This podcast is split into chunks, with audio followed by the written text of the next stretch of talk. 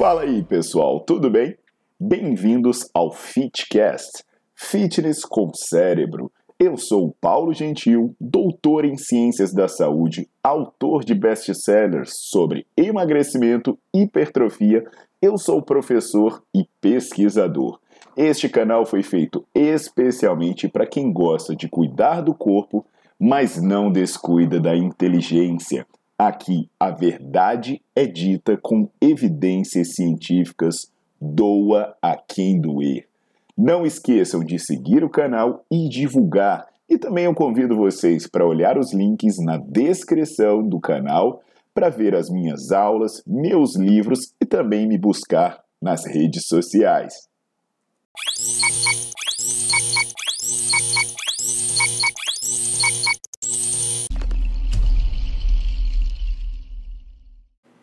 E aí, turma, Paulo Gentil na área e hoje eu vim para dar dica de treino. Na verdade, vou dar uma dica sobre treino de panturrilha, uma dica importante para a galera que não quer ficar sabirila, perninha de sabiá e corpo de gorila.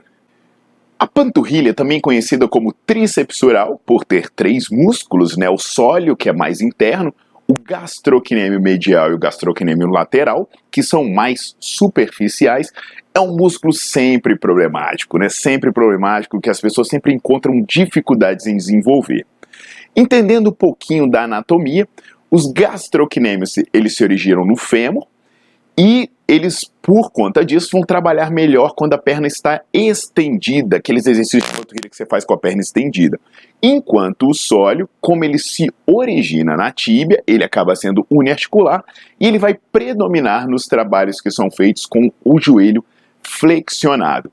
Além dessa diferença anatômica, também tem uma diferença de constituição, porque o sólio, aquele músculo mais profundo que trabalha mais com a perna flexionada, que predomina com a perna flexionada, ele é mais composto de fibra tipo 1 e as fibras tipo 1, além delas serem menores, elas têm maior dificuldade de hipertrofiar. Inclusive, vamos falar de algumas particularidades fisiológicas da panturrilha.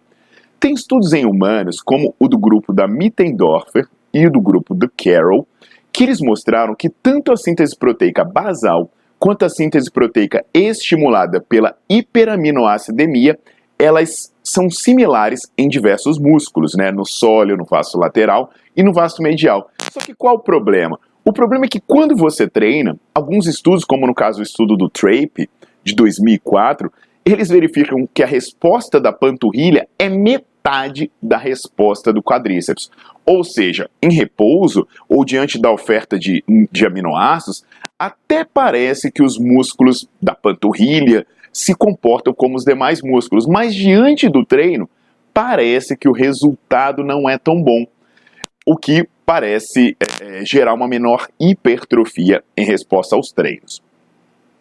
Outra coisa interessante da, dos músculos da panturrilha é que parece haver uma acomodação mais rápida das fibras lentas, de modo que sua resposta ao treinamento ela acaba sendo mais atenuada com o passar do tempo.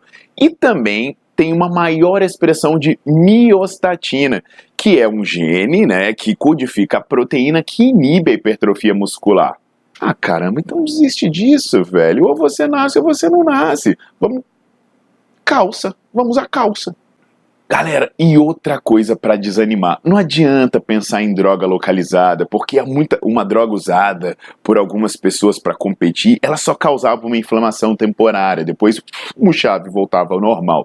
Nem pense em colocar silicone, porque o resultado prático vai ser muito pouco em, em, em proporção ao sofrimento. Então vamos lá, vamos pensar em treino. Primeiro um mito. O mito é que você deveria treinar com pouca carga e muita repetição. Ah, porque fibra tipo 1 vai responder mais a treinos de resistência. Isso é mito, porque já tem um estudo de 2016 do grupo do Stuart Phillips, né, que o primeiro autor é o Morton, que verifica que o crescimento das fibras tipo 1 e tipo 2 é o mesmo em resposta a treinos com cargas altas ou baixas, repetições altas ou baixas. Então, vamos esquecer isso e vamos às dicas reais. Um primeiro ponto, amplitude. Procure trabalhar a panturrilha na maior amplitude possível. Alongue o máximo que você puder e contraia o máximo que você puder. lembre-se que quanto maior for a amplitude de movimento, maior o recrutamento de unidades motoras, maior a sinalização anabólica. Até você pode conferir isso lá no meu livro de hipertrofia. Alongamento é importante, pessoal. Lembra que músculo encurtado é sinônimo de músculo pouco desenvolvido. Tem vários estudos confirmando isso. Portanto, se você tem baixa flexibilidade, se você percebe que sua panturrilha está encurtada, resolve isso. Faça treinos de flexibilidade, principalmente mulheres que andam muito de salto. Outra dica importante: controla a velocidade. O tempo que o seu músculo passa sob tensão é essencial. Alguns pesquisadores vão dizer que você tem que contrair o músculo por mais de 20 segundos, preferencialmente por mais de 40 segundos. Aí o que, que acontece? A galera vai fazer panturrilha e chega lá. Eu não sei se tá treinando panturrilha ou se tá tendo uma convulsão de. A galera faz menos de uma repetição, menos de um segundo por repetição. Então, tudo bem, faz 12 repetições, mas leva 10 segundos. De repente, esse tempo sob tensão não está sendo suficiente para te dar a melhor resposta hipertrófica. Outra dica interessante, pessoal, pode ser com relação à seleção de exercício. Sabe aquele exercício que se chama comumente de burrico, que você fica com o joelho flexionado e faz o exercício de panturrilha? ele pode não ser uma boa opção, porque ele vai tirar a atividade dos gastrocnêmios e vai jogar ela para o sólio. Só que qual é a questão, pessoal? Os gastrocnêmios têm 60% de fibra rápida aproximadamente. Enquanto o sólio tem menos de 15%, então você vai acabar trabalhando um músculo que já tem fibras menores e vai crescer menos, enquanto se você trabalhar com o joelho estendido ou próximo à extensão, você trabalha todos os músculos.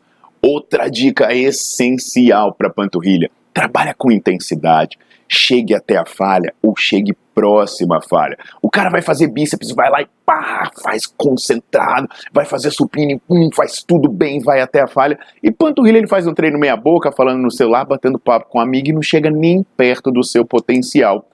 Inclusive, você tem que pensar na panturrilha como um músculo como qualquer outro. Tem até uma frase interessante do canadense Charles Poliquin que ele fala: se fosse imposta uma lei nas academias dizendo que para cada série de bíceps fosse feita uma série de panturrilha, daqui a um ano você veria a média das medidas de panturrilha crescer, no mínimo, aproximadamente 5 centímetros. E eu, eu diria mais, eu diria além de treinar a mesma quantidade, treine a mesma qualidade.